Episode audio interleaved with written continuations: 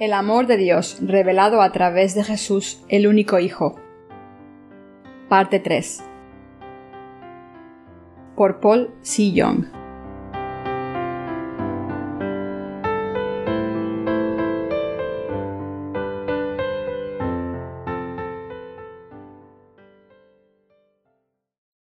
Sermón 5.1. Llenen las tinajas de agua. Juan 2, 11.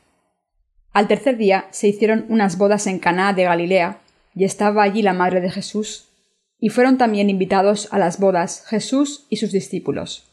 Y faltando el vino, la madre de Jesús le dijo No tienen vino. Jesús le dijo ¿Qué tienes conmigo, mujer? Aún no ha venido mi hora. Su madre dijo a los que servían Haced todo lo que os dijere. Y estaban allí seis tinajas de piedra para agua, conforme al rito de la purificación de los judíos, en cada una de las cuales cabían dos o tres cántaros. Jesús les dijo Llenad estas tinajas de agua. Y las llenaron hasta arriba. Entonces les dijo Sacad ahora y llevadlo al maestresala. Y se lo llevaron. Cuando el maestresala probó el agua hecha vino, sin saber él de dónde era, aunque lo sabían los sirvientes que habían sacado el agua, llamó al esposo y le dijo Todo hombre sirve primero el buen vino y cuando ya han bebido mucho, entonces el inferior. Mas tú has reservado el buen vino hasta ahora. Este principio de señales hizo Jesús en Caná de Galilea, y manifestó su gloria, y sus discípulos creyeron en él. Después de esto descendieron a Carpernaún, él, su madre, sus hermanos y sus discípulos, y estuvieron allí no muchos días. El milagro que también ocurre en nuestras almas. En el banquete de bodas de Galilea, nuestro Señor realizó una obra milagrosa que consistió en convertir el agua en vino. Con este milagro, nuestro Señor proporcionó todo el vino necesario para el banquete.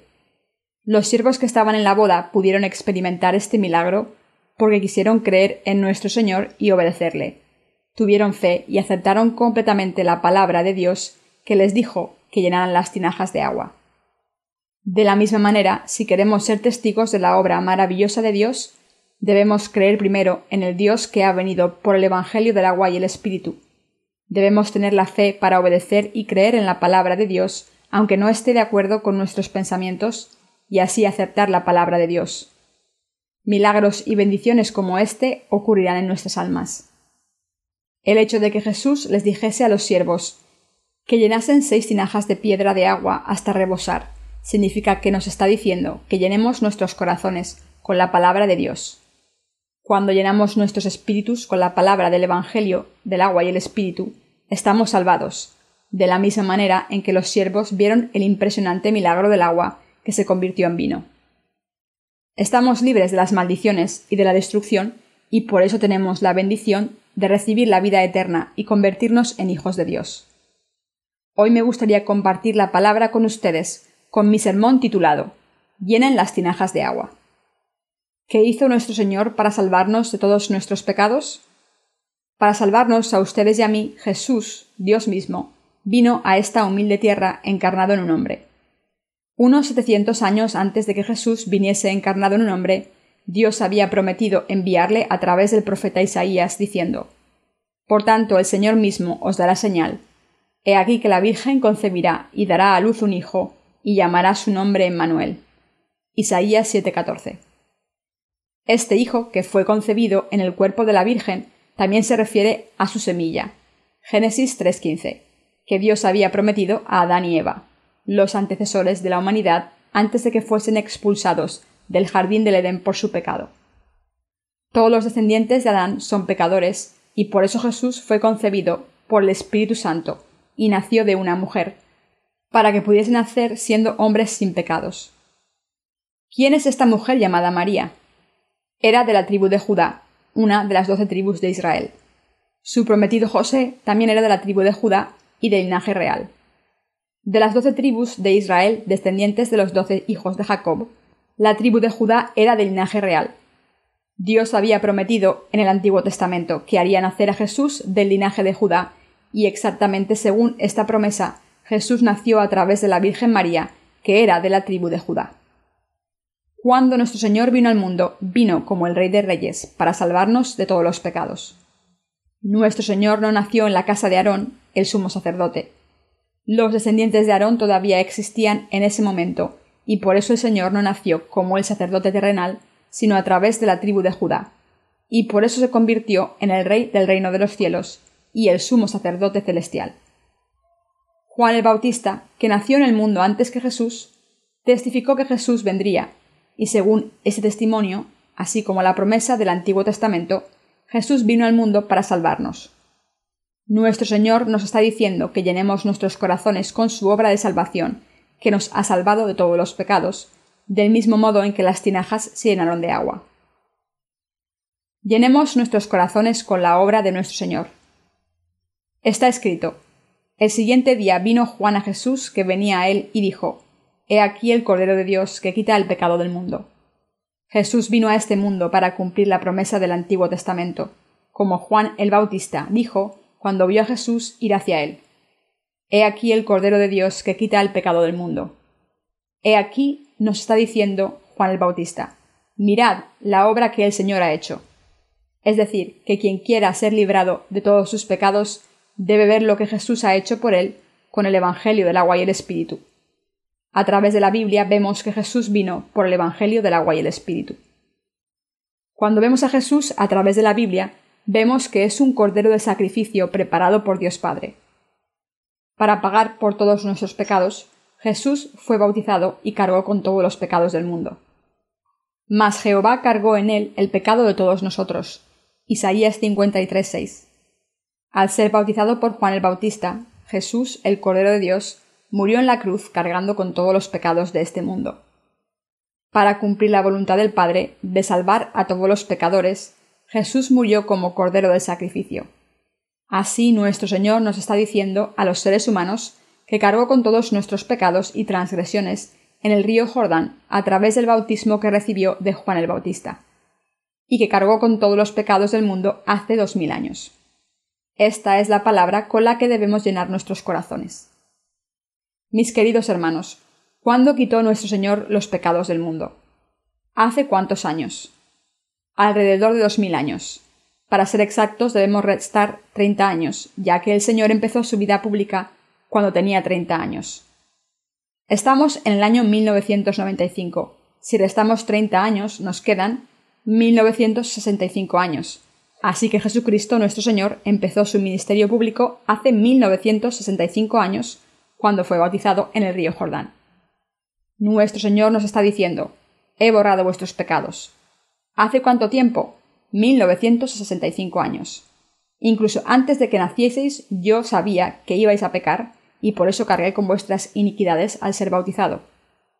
Hace mucho tiempo, 1965 años, antes de que nacieseis, borré vuestros pecados al ser bautizado por Juan el Bautista. Mis queridos hermanos, ¿creen en esta palabra del Evangelio del agua y el Espíritu? Nuestro Señor quiere que aceptemos en nuestros corazones su nacimiento, el que cargase con nuestros pecados y transgresiones a través de su bautismo, y el hecho de que borró todos los pecados de este mundo y los eliminó. Nuestro Señor borró todos nuestros pecados y transgresiones, para siempre, a través del bautismo que recibió de Juan el Bautista. Por todos los pecados que cometimos con nuestras manos, Jesús fue bautizado y sus manos santas fueron clavadas en la cruz. Por los pecados que cometimos con nuestros pies, sus pies fueron clavados en la cruz y por los pecados cometidos en nuestros corazones, su corazón fue traspasado por una lanza. Y por todos los pecados que cometimos con nuestros cuerpos, el cuerpo de Jesús fue flagelado y golpeado. Así Jesús cargó con todos nuestros pecados y sufrió dolor, humillación y odio extremos en la cruz. Entonces bajó su cabeza y murió, dejando estas últimas palabras. Está acabado.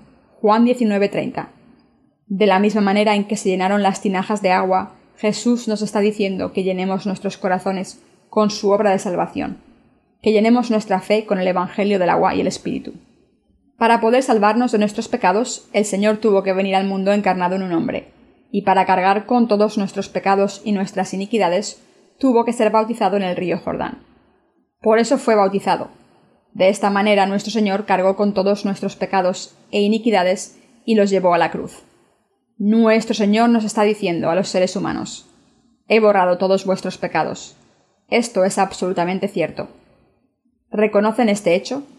Mis queridos hermanos, debemos aceptar la palabra del Evangelio en nuestros corazones, de la misma manera en que las tinajas de piedra se llenaron de agua. ¿Pueden aceptarlo en sus corazones ahora? Ahora debemos convertirnos en las tinajas del milagro. Las tinajas de piedra contenían el agua que fue convertida en vino milagrosamente. Cuando aceptamos la palabra de Dios en nuestros corazones, nosotros también podemos ver el mismo milagro que ocurrió en las tinajas. Pero ¿qué hay de nosotros? ¿Qué tipo de personas somos por naturaleza? Siempre habíamos sido pecadores ante Dios. ¿Qué tipo de personas éramos ante Dios? Éramos una raza de obradores de iniquidad que no podía vivir según la voluntad de Dios, criaturas semejantes a las bestias, que no reconocían sus pecados, aunque pecasen en todo momento. ¿No es cierto? Por supuesto que sí. Aunque Dios nos creó, no le conocíamos, no sabíamos quién era el Creador, no escuchábamos los mandamientos de Dios y vivíamos a nuestra manera sin reconocer a Dios. Éramos pecadores terribles que no sabían qué hacer y hacían lo que no debían. Mis queridos hermanos, tenemos que recordar el tipo de personas que éramos antes de recibir la remisión de los pecados. ¿Cuál es nuestra realidad ante Dios ahora que hemos recibido la remisión de los pecados? ¿Cómo son nuestras acciones? Nuestro Señor borró nuestros pecados al ser bautizado por Juan. Nuestro Señor está diciendo que cargó con todos los pecados del mundo, pero ¿cuál fue nuestra reflexión? La Biblia dice, El buey conoce a su dueño, y el asno el pesebre de su Señor. Israel no entiende, mi pueblo no tiene conocimiento. Isaías 1.3. ¿De verdad no conocíamos a Dios, ni reconocíamos sus mandamientos o su ley, y caminábamos por el camino de las maldiciones? Cada uno de nosotros iba por su camino, Éramos pecadores que hacían lo que querían y que acabarían inevitablemente en el infierno. Pero para salvarnos, nuestro Señor vino al mundo encarnado en un hombre. Tomó nuestros pecados e iniquidades en el río Jordán y llevó esos pecados pesados a la cruz. Solo si aceptamos esto en nuestros corazones podremos convertirnos en hijos de Dios y en personas justas, obtener la vida eterna, ser librados de todas las maldiciones y recibir bendiciones celestiales y terrenales que Dios nos da. Todos los seres humanos debemos aceptar la obra que Dios ha hecho por nosotros. No duden en aceptar esta verdad. Nuestro Señor no nos está diciendo que ha borrado nuestros pecados ahora mismo, sino que los borró hace dos mil años. Todos los pecados que cometemos en nuestras vidas, desde que nacemos hasta que morimos. ¿Pueden admitir esto por fe? Jesús no está cargando con nuestros pecados ahora mismo, o cuando ofrecemos oraciones de penitencia. Los borró hace mucho tiempo. Es ya historia antigua, hace dos mil años. No estamos hablando de simplemente diez, veinte o treinta generaciones pasadas. Nuestro Señor nos está diciendo No sois vosotros los que me amasteis y servisteis, sino que fui yo quien os amé y serví. Yo soy quien os ha salvado. Esto es lo que nuestro Señor nos está diciendo. Mis queridos hermanos, debemos abrir nuestros corazones y aceptar a Jesucristo, quien vino por el Evangelio del agua y el Espíritu. De la misma manera en que las tinajas se llenaron de agua, debemos llenar nuestros corazones con el hecho de que el Señor nos ha salvado. Incluso antes de creer en Él, Dios Padre ya había aceptado la paga de todos nuestros pecados, de Jesús, y por tanto todos nuestros pecados han sido redimidos ante Dios. Esto es lo que Dios nos está pidiendo que creamos. Dios ya lo ha cumplido, lo crean o no. Mientras vivimos en la carne, todos nosotros cometemos errores y vamos por el mal camino. Aunque decidamos no cometer más pecados, no podemos evitar pecar. Entonces, ¿qué podemos hacer con estos pecados después de haber recibido la remisión de los pecados y los pecados que cometeremos en el futuro? ¿Los ha eliminado Dios? Sí, ha borrado todos nuestros pecados futuros, Solo pueden ser salvados si aceptan esta palabra de salvación. ¿La aceptan? ¿Tienen pecados? No, no tienen pecados. Quien acepta esta palabra en su corazón obtiene la vida eterna, la remisión de los pecados y se convierte en hijo de Dios. Mis queridos hermanos, nuestro Señor nos está diciendo que eliminó los pecados del mundo, pero a pesar de esto, a veces nos sentimos indiferentes y no lo apreciamos. Yo también soy así. Sin embargo, otras veces estoy muy agradecido al Señor y reconozco que soy insuficiente cuando se revelan mis fallos en la vida en este mundo. En circunstancias normales estoy menos agradecido. ¿Y ustedes, acaso no piensan que no están lo suficientemente agradecidos al Señor por redimirles de sus pecados? Entonces debemos estar más agradecidos al Señor, porque gracias a Jesús estamos sin pecados y gracias a eso podemos vivir en paz. Reflexionen acerca de quiénes eran antes de recibir la remisión de los pecados. Cuando se le pregunta a alguien que se queja de un dolor de cabeza si le sigue doliendo, y esta persona responde que ya no siente dolor, esto significa que el dolor de cabeza ha desaparecido. Por eso, el hecho de que ya no estén sufriendo por sus pecados significa que han recibido la remisión de los mismos. Cómo de dolorosa era su vida antes de aceptar que el Señor borró los pecados del mundo a través del Evangelio del agua y el Espíritu. Cuánto sufrieron en agonía por sus pecados, sus fallos, sus pensamientos malvados, sus errores y sus debilidades. ¿No sentían como si estuviesen en el infierno? Yo sí. Si no hubiese encontrado la verdad, habría vivido con la amargura del infierno incluso en este mundo. Si no hubiese recibido la remisión de los pecados, mi corazón estaría en el infierno. Cuando hay pecados en el corazón, la vida parece un infierno. Mis queridos hermanos, les confieso que yo era un hombre muy pecador en el pasado. Tenía muchos pecados en mi corazón. No vivía según la palabra de Dios. No vivía según la voluntad de Dios. Estaba atormentado. El sufrimiento era extremo. Un poeta coreano y activista de la independencia llamado Don Yu escribió en uno de sus poemas que deseaba vivir sin un rastro de vergüenza, y yo quería ser así ante Dios. Pero no podía cumplir todos los mandamientos que Dios me había dado, y aunque hacía todo lo posible, no podía obedecer completamente la palabra de Dios porque no cumplía sus mandamientos. Día tras día transgredía algún mandamiento y cometía pecados grandes y pequeños, de manera que sentía dolor de corazón. La muerte parecía cierta y el infierno inevitable. Mi sufrimiento era insoportable y estaba atormentado porque aunque sabía cómo vivir, no podía vivir de esa manera. Verdaderamente era como estar en el infierno. Mi percepción acerca de los pecados del mundo cambió. Pero un día nuestro Señor me enseñó lo que significa que la Biblia diga que Él tomó todos los pecados del mundo. Me dijo claramente He aquí el Cordero de Dios que quita el pecado del mundo. Cuando leí este pasaje por primera vez, no tenía ni idea de qué eran los pecados del mundo. El concepto en sí era demasiado difícil de entender. Así que pensaba que como había nacido pecador del vientre de mi madre, por ser descendiente de Adán, nuestro Señor borró ese pecado original. Esta era mi percepción acerca de los pecados del mundo pero cuando examiné esta cuestión más a fondo me di cuenta de que cuando Jesús borró todos los pecados del mundo, también borró mis pecados personales. ¿Están incluidos sus pecados en los pecados del mundo? Por supuesto que sí. Aunque no se den cuenta de esto, Dios lo ha hecho. No importa si creen o no que el Señor borró sus pecados, porque el Señor los borró. Tampoco importa que lo crean o no. La realidad es que Jesús borró todos los pecados de todo el mundo sin excepción. El pecado heredado de sus padres también pertenece a los pecados del mundo. Este pecado que ustedes han heredado de sus padres, como descendientes de Adán, se suele llamar pecado original. Este pecado original que tenían desde el momento en que estaban en el vientre materno, también está incluido en los pecados del mundo. Todos los pecados que cometen desde entonces hasta el día en que sean enterrados en la tumba, también pertenecen a los pecados del mundo. ¿No es cierto? Por supuesto que sí. Cuando tenía 20 años, alcancé la edad de discreción. Cuando me llamaron para los exámenes médicos para entrar en el ejército, me di cuenta de que no era un niño sino un adulto y pensé debería ser maduro, responsable, adulto.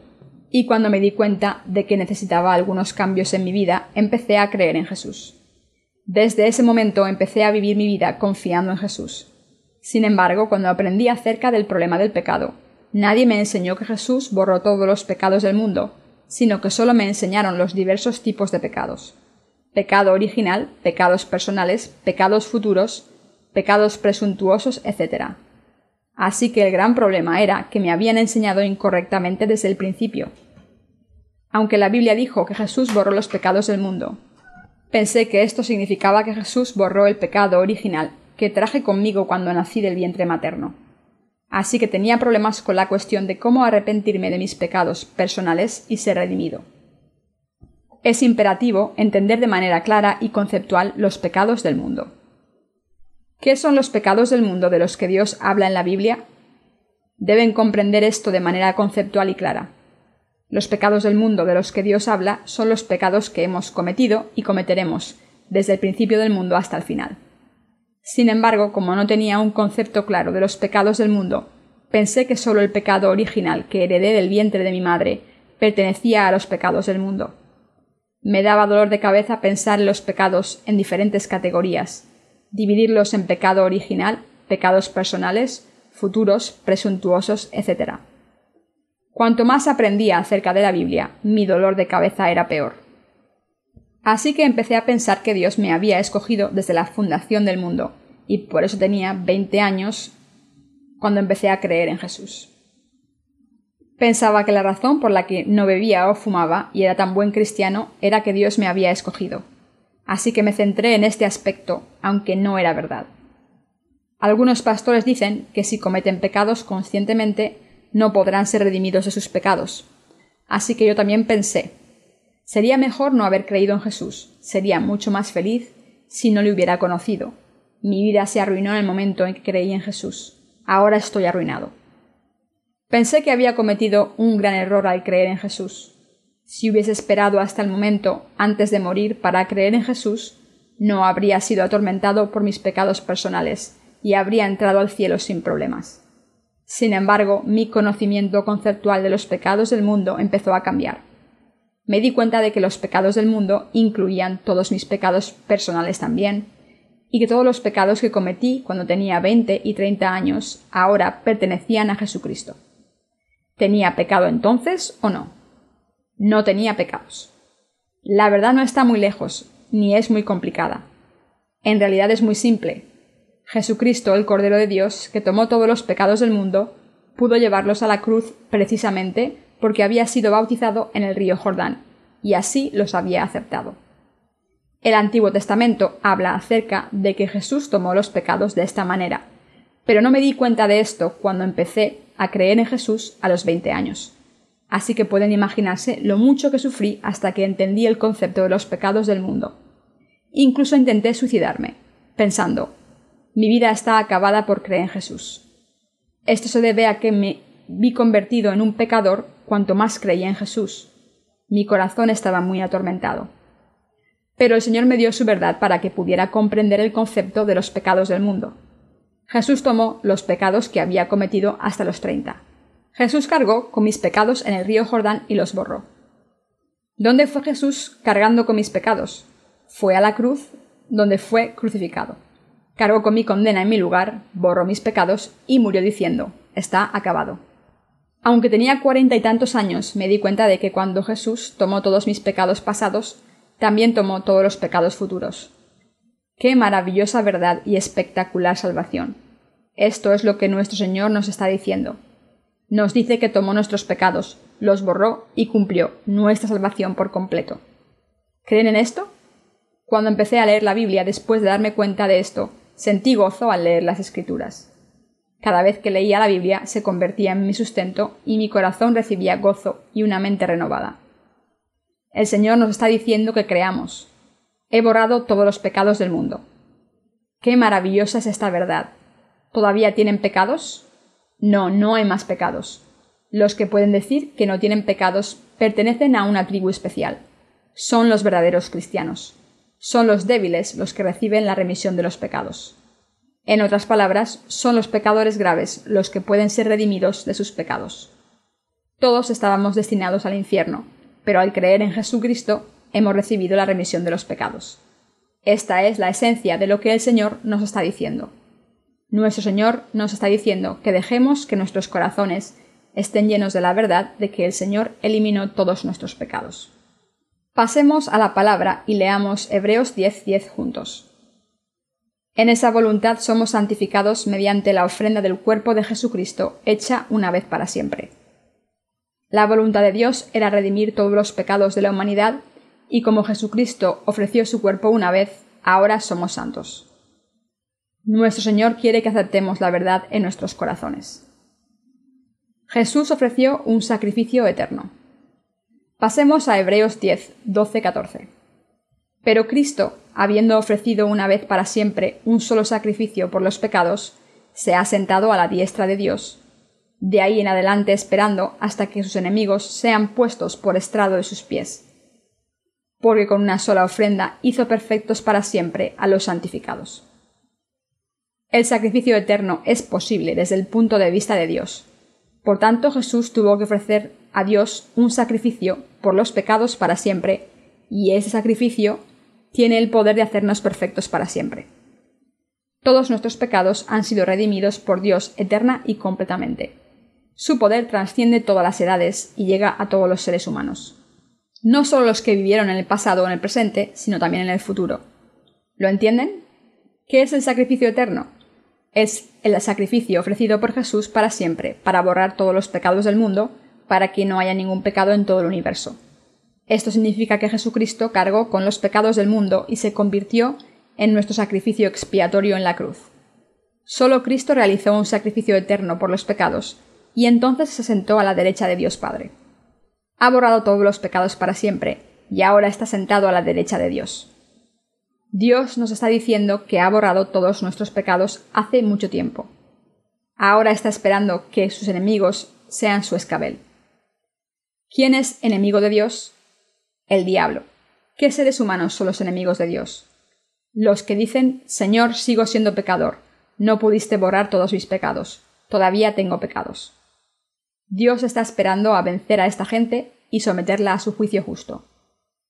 Está esperando a juzgar a sus enemigos desde el trono blanco del juicio. Hebreos 10:14 dice, Porque con una sola ofrenda hizo perfectos para siempre a los santificados. Al convertirse en nuestro sacrificio expiatorio, Jesús borró todos nuestros pecados, nos santificó y nos hizo santos para siempre. Ahora nos ha hecho personas justas eternamente. Pasemos a la palabra una vez más y sigamos leyendo Hebreos 10, 16, 18. Este es el pacto que haré con ellos. Después de aquellos días, dice el Señor, pondré mis leyes en sus corazones, y en sus mentes las escribiré. Añade, y nunca más me acordaré de sus pecados y transgresiones, pues donde hay remisión de estos no hay más ofrenda por el pecado. Mis queridos hermanos, ¿aceptan que Dios nos salvó hace mucho tiempo? ¿Acaso no está escrito en la Biblia? Sí, por supuesto. Dios ha escrito su ley de salvación en nuestros corazones y mentes. La salvación está grabada en los corazones de los que han recibido la remisión de los pecados. ¿Y ustedes? ¿Tienen la ley de salvación escrita en sus corazones? En sus pensamientos son pecadores o justos. Son justos. Y en sus corazones, ¿son justos o pecadores en sus corazones? Son personas justas. Ahora pueden proclamar que no tienen pecados. Esto se debe a que Dios lo ha escrito en sus corazones. Nosotros nos llamamos justos porque hemos aceptado la salvación de nuestro Señor, porque creemos en esta salvación. El Señor dijo, y nunca más me acordaré de sus pecados y transgresiones. ¿Dijo el Señor que todavía recuerda nuestros pecados y transgresiones o que no las recuerda? Dijo que no las recuerda, porque el Señor ha pagado el precio de nuestros pecados con su condena. Digamos que ustedes debían dinero, pero ya lo han pagado. ¿Solo porque recuerden que debían dinero significa que tienen una deuda que pagar? No, pagaron todo el dinero que debían. ¿Pero aún así siguen sufriendo? Por supuesto. Recordarían que tenían una deuda, probablemente recordarían lo que sufrieron por esa deuda. De esta manera recordamos los pecados que cometimos y el sufrimiento que nos produjeron. Pero eso es simplemente la memoria. Como el Señor se ha encargado de todos nuestros pecados en nuestro lugar, ya no tenemos que ser condenados por ellos. Cuando aceptan lo que Dios ha hecho por ustedes, el Señor les dará la vida eterna, victoria en el Señor, y les bendecirá. Y nunca más me acordaré de sus pecados y transgresiones. El que Dios no recuerde nuestros pecados no significa que nos considere personas sin pecado, aunque seamos pecadores. Lo que significa es que no hay nada por lo que condenarnos, ni nada que recordar, ya que el Señor cargó con nuestros pecados y pagó el precio con su condena. ¿Lo entienden? ¿Por qué sufren por sus memorias? ¿Por qué viven en su pasado pecador cuando Jesús ha pagado la deuda de sus pecados? Algunas personas dicen que aunque han recibido la remisión de los pecados, sus corazones todavía sufren cuando recuerdan sus pecados pasados. Pero estas cosas están en el pasado, ya que la Biblia dice De modo que si alguno está en Cristo, nueva criatura es. Las cosas viejas pasaron, he aquí todas son hechas nuevas. Segunda de Corintios 5, 17. Pues donde hay remisión de estos, no hay más ofrenda por el pecado. Nuestro Señor no nos ha salvado de manera incompleta. No nos pregunta por nuestros pecados, no nos reprende por entrar en el cielo sin vergüenza, a pesar de tener muchos pecados. La Biblia dice, pues donde hay remisión de estos, no hay más ofrenda por el pecado. Así que no hay por qué agonizar por los pecados. ¿Hay algún pecado en este mundo? ¿Todavía tienen pecados? No, no hay ningún pecado. Yo cometí todos los pecados de los que hablan los diez mandamientos. No hice lo que Dios me dijo que hiciera, sino que hice exactamente lo que me dijo que no hiciera. Aunque no cumplí algunos de los diez mandamientos con mis acciones, en mi corazón no cumplí ninguno. Pero aún así, Dios ha redimido estos pecados, como dice la Biblia, pues donde hay remisión de estos no hay más ofrenda por el pecado. Mis queridos hermanos, cualquiera puede recibir la remisión de los pecados si entiende este pasaje. Entonces, ¿tienen pecados o no? Ustedes ya han sido perdonados en la mente del que perdona el pecado. Por eso Dios dijo, no hay más ofrenda por el pecado. Pero aun después de escuchar esta palabra, algunos todavía miran en sus corazones para ver si sus pecados han desaparecido o no, diciendo, eso es lo que dice la palabra, pero quiero comprobarlo yo mismo. Deben creer en el corazón de Dios. ¿Pueden ver su corazón? Esta palabra de la Biblia es el corazón de Dios. Mírenlo. ¿No está Dios diciendo desde su corazón que ya no recuerda nuestros pecados? Nuestro Señor ha borrado todos los pecados del mundo, los ha eliminado todos. ¿Creen en esto? Si hay alguien que tiene pecados, merece ir al infierno. Pasemos al libro de Romanos. Pasemos a Romanos 4:25 el cual fue entregado por nuestras transgresiones y resucitado para nuestra justificación. Romanos 5, 1, 2 dice, Justificados pues por la fe tenemos paz para con Dios por medio de nuestro Señor Jesucristo, por quien también tenemos entrada por la fe a esta gracia en la cual estamos firmes, y nos gloriamos en la esperanza de la gloria de Dios. Esto significa que tienen paz si creen en Jesucristo. Una vez fueron enemigos de Dios, pero ahora son sus hijos están en paz con Dios. Mis queridos hermanos, ¿se dan cuenta de que están en paz con Dios?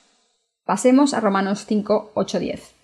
Mas Dios muestra su amor para con nosotros, en que siendo aún pecadores, Cristo murió por nosotros. Pues mucho más, estando ya justificados en su sangre, por él seremos salvos de la ira. Porque si siendo enemigos fuimos reconciliados con Dios por la muerte de su Hijo, mucho más, estando reconciliados, seremos salvos por su vida. Gracias a la vida de Jesucristo, nuestra salvación está afirmada. La relación rota entre el juez, Dios, y los pecadores, nosotros, ha cambiado y se ha convertido en una relación entre el Padre y sus hijos.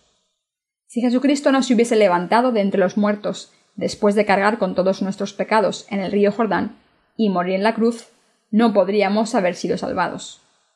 Al levantarse de entre los muertos, Jesús completó nuestra salvación. Aún más hemos sido salvados por su resurrección. La resurrección de Jesucristo es nuestra remisión de los pecados y su muerte es nuestra condena de muerte. ¿Creen esto? Romanos 7, 24, 25 dice, Miserable de mí, ¿quién me librará de este cuerpo de muerte? Gracias doy a Dios por Jesucristo nuestro Señor. Así que yo mismo con la mente sirvo a la ley de Dios, más con la carne a la ley del pecado. Estos tres versículos están conectados. El apóstol Pablo llamó a su cuerpo cuerpo de muerte. Esto también se aplica a todo el mundo, ya hayan recibido la remisión de los pecados o no. En otras palabras, los redimidos y los no redimidos cometen pecados con sus cuerpos. Por eso Pablo se sentía tan miserable y desgraciado. ¿Por qué era Pablo miserable? Porque estaba en la carne. ¿No es así? ¿Quién nos salva entonces de estos pecados que cometemos con la carne? ¿Cuáles son los pecados que cometemos con el cuerpo? ¿Acaso no pertenecen también a los pecados del mundo? Por supuesto que sí, pero el apóstol Pablo había recibido la remisión de los pecados. Pasemos a la palabra de nuevo. La Biblia dice en Romanos 7, 9 y 12, Y yo sin la ley vivía en un tiempo, pero venido el mandamiento, el pecado revivió y yo morí. Y hallé que el mismo mandamiento que era para vida, a mí me resultó para muerte, porque el pecado, tomando ocasión por el mandamiento, me engañó y por él me mató. De manera que la ley a la verdad es santa, y el mandamiento santo, justo y bueno. Amén. Pablo dijo que el pecado, tomando ocasión por el mandamiento, le engañó. El apóstol Pablo pensaba que los mandamientos de Dios se le impusieron para especificar lo que debía hacer y lo que no. Pero cuando llegó a tener un mayor conocimiento, se dio cuenta de que esa no era la función de los mandamientos. En realidad la ley y los mandamientos servían para que tanto el apóstol Pablo como el resto de la humanidad se dieran cuenta de que son pecadores. Pero sabemos que todo lo que la ley dice, lo dice a los que están bajo la ley para que toda boca se cierre y todo el mundo quede bajo el juicio de Dios, ya que por las obras de la ley ningún ser humano será justificado delante de él, porque por medio de la ley es el conocimiento del pecado. Romanos 3, 19, 20. Por la ley el apóstol Pablo se dio cuenta de que era un pecador y también se dio cuenta de que no había nada bueno en la carne. Sin embargo, después de recibir la remisión de los pecados, Pablo confesó que lo que su cuerpo quería era diferente de lo que su corazón quería, y por eso estos dos deseos estaban en una lucha constante. El apóstol Pablo reflexionó acerca de su pasado y su presente diciendo Miserable de mí, ¿quién me librará de este cuerpo de muerte? Pablo estaba hablando de la lucha entre la carne y el espíritu que tenía lugar en su corazón. Entonces, ¿quién nos salva de los pecados de este mundo y de esta situación tan miserable? Jesucristo. Como Pablo dijo, gracias doy a Dios por Jesucristo nuestro Señor. Así que yo mismo con la mente sirvo a la ley de Dios, mas con la carne a la ley del pecado. Ahora pues ninguna condenación hay para los que están en Cristo Jesús. En otras palabras, aunque éramos pecadores destinados a ir al infierno, ya que cometemos pecados en nuestra carne hasta que morimos, no hay condenación para los que creen en Jesucristo como su Salvador y los que creen que Jesús borró los pecados del mundo, gracias a su fe. Aunque todos estábamos destinados a ir al infierno, como Jesucristo nos ha salvado, no tendremos que ser condenados. Es imposible para nosotros estar condenados. Es inconcebible que vayamos al infierno.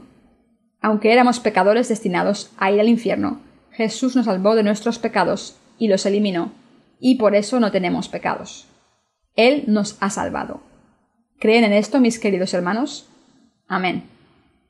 Cuando algunos cristianos leen los capítulos 7 y 8 de Romanos, muchos de ellos no ven la conexión correcta y malinterpretan lo que Pablo dijo, porque Pablo parece un pecador, y aún es peor cuando ven a Pablo decir Miserable de mí, ¿quién me librará de este cuerpo de muerte? Así que leen este pasaje y piensan Es increíble que Pablo sintiera lo mismo que yo. El apóstol Pablo es igual que yo. Por eso se llamó a sí mismo el peor pecador así que es normal seguir siendo pecador aunque se crea en Jesús. ¿Deberían estos cristianos interpretar la Biblia por su cuenta, pensando lo siguiente? Pablo dijo que no hay condenación para los que están en Cristo Jesús. ¿Qué está diciendo? ¿Quiere decir que no hay más pecados? Estoy confundido. Supongo que significa que no hay más pecados ni más juicio. Esto es lo que significa. El apóstol Pablo era un pecador, pero Dios consideró que estaba sin pecados porque creía en Jesús. Esto es lo que significa. Aleluya, creo en ti y te alabo, Señor. Si seguimos esa lógica, podemos concluir que Dios considera justos a los pecadores solo porque crean en Jesús. Esa noción viene de la doctrina de la justificación. ¿Por qué hay tantos cristianos que interpretan la palabra de Dios con esa noción tan incorrecta? Malinterpretan este pasaje porque hasta el capítulo 7 lo que Pablo dice parece encajar con sus sentimientos. Así que cuando leen que Pablo dice Así que queriendo yo hacer el bien, hallo esta ley, que el mal está en mí. Romanos 7:21. Ellos piensan, si un hombre de tanta fe como el apóstol Pablo sufre así, entonces soy como él. Esto significa que no hay nada malo en lo que creo. Aleluya. Amén. Entonces, lo que Pablo dice en el capítulo 8. Ahora pues ninguna condenación hay para los que están en Cristo Jesús, los que no andan conforme a la carne, sino conforme al Espíritu porque la ley del Espíritu de vida en Cristo Jesús me ha librado de la ley del pecado y de la muerte. Romanos 8, 1, 2. Entonces piensan, así que Dios me ha hecho libre, pero ¿qué es la ley del Espíritu entonces? Mis queridos hermanos, no podíamos evitar ser arrojados al infierno por nuestros pecados, pero Dios nos dio la ley para que nos diésemos cuenta de nuestros pecados. Bajo su ley no hay nadie que no sea condenado. Esta es la ley del pecado y de la muerte. Sin embargo, como Dios nos amó, envió a Jesucristo para que nuestro Señor nos diese vida eterna, a través de la ley del Espíritu de la vida, y así nos devolviese la vida. Y Cristo tomó todas nuestras iniquidades y fue condenado por todos nuestros pecados, para cumplir lo que pedía la ley, que era la muerte de todos los pecadores como precio del pecado. Así es como Dios nos salvó perfectamente. En otras palabras, la ley del espíritu de la vida, la ley que Dios estableció para hacernos justos y para que vivamos para siempre como hijos suyos, nos ha salvado perfectamente. ¿Por qué recibimos la ley? Dios nos dio la ley para que nos diésemos cuenta de nuestros pecados, Adán y Eva obedecieron los mandamientos de Dios al principio, pero Satanás los engañó. Hizo que no pudiesen creer en Dios. De la misma manera en que Satanás hizo que nuestros antecesores no pudiesen creer, también hizo que cayésemos en el pecado, sin poder creer en Dios. Nos empujó hacia la incredulidad y nos hizo levantarnos contra Dios. Al ser engañados por la tentación de Satanás, nos convertimos en siervos del diablo, esclavizados por el pecado y la muerte. Pero entonces Dios estableció una nueva ley para salvarnos. Estableció la ley de la salvación. Esta ley nos dio vida nueva. Al ver la caída del hombre, Dios Padre, el Hijo y el Espíritu Santo consultaron entre sí para enviar al Hijo y hacer que pagase la deuda del pecado. Por eso Dios Padre envió a Jesucristo. Al pasar todos nuestros pecados a su Hijo, Dios Padre hizo que el Hijo cargase con toda la condena, y al resucitarlo, el Padre permitió que todo el que cree en su Hijo reciba una vida nueva. Y nosotros hemos recibido esta salvación por fe. ¿Lo entienden? La Biblia dice, porque lo que era imposible para la ley, por cuanto era débil por la carne, Dios, enviando a su Hijo en semejanza de carne de pecado, y a causa del pecado, condenó al pecado en la carne, para que la justicia de la ley se cumpliese en nosotros, que no andamos conforme a la carne, sino conforme al Espíritu. Romanos 8, 3, 4. Nuestra carne no puede seguir la ley. Aunque la ley nos pide que amemos a nuestro prójimo y honremos a Dios, si pasamos suficiente hambre, nos olvidamos de Dios y nuestro prójimo. Pasemos a la Biblia de nuevo, pero esta vez a Gálatas 2, 19, 21. Porque yo por la ley soy muerto para la ley, a fin de vivir para Dios. Con Cristo estoy juntamente crucificado, y ya no vivo más, mas vive Cristo en mí, y lo que ahora vivo en la carne, lo vivo en la fe del Hijo de Dios, el cual me amó y se entregó a sí mismo por mí. No desecho la gracia de Dios, pues si por la ley fuese la justicia, entonces por demás murió Cristo. Nuestro Dios acabó con todos los castigos por nuestros pecados en la cruz. Dios nos está diciendo que nos ha salvado del pecado y que no tenemos ningún pecado. Nos está diciendo que aunque éramos pecadores originalmente, ahora no tenemos más pecados y que hemos sido salvados. Nos está diciendo que estamos sin pecados completamente. ¿Aceptan esto, mis queridos hermanos? ¿Lo aceptan en sus corazones? Llenen las tinajas de agua. ¿Han llenado sus corazones con la palabra de Dios? ¿Han desaparecido por completo sus pecados? ¿Están sin pecados ahora? Sí, están sin pecados. ¿Creen en esto de todo corazón? Amén el Señor se ha convertido en nuestro Salvador. ¿Creen en esto de todo corazón? Estamos salvados cuando creemos completamente en lo que nuestro Señor ha hecho por nosotros. Entonces nos regocijamos. Además, cuando aceptamos completamente esta salvación de Dios y la llenamos hasta rebosar, cuando creemos al 100%, Dios nos da el don del cielo. Nuestro Dios nos está diciendo que llenemos las tinajas de agua. Nos está diciendo que aceptemos su salvación y creamos en ella completamente. Dios nos está asegurando que nos ha dado vida eterna a todos los que creemos en su salvación. Los que creen la palabra de verdad han obtenido la vida eterna. ¿Creemos todos los que estamos aquí presentes, sin excepción? Hermano Yun Hee Yun, ¿crees? Espero y oro que todos y cada uno de los que estamos aquí reunidos creamos en la palabra de Dios completamente. ¿Han llenado las tinajas hasta rebosar? Amén. Dios ha eliminado todos nuestros pecados y a través de sus siervos nuestro Señor ha llenado nuestros corazones hasta rebosar con esta verdad. Doy gracias a Dios por eso. Doy gracias a nuestro Señor por salvarnos de todos nuestros pecados.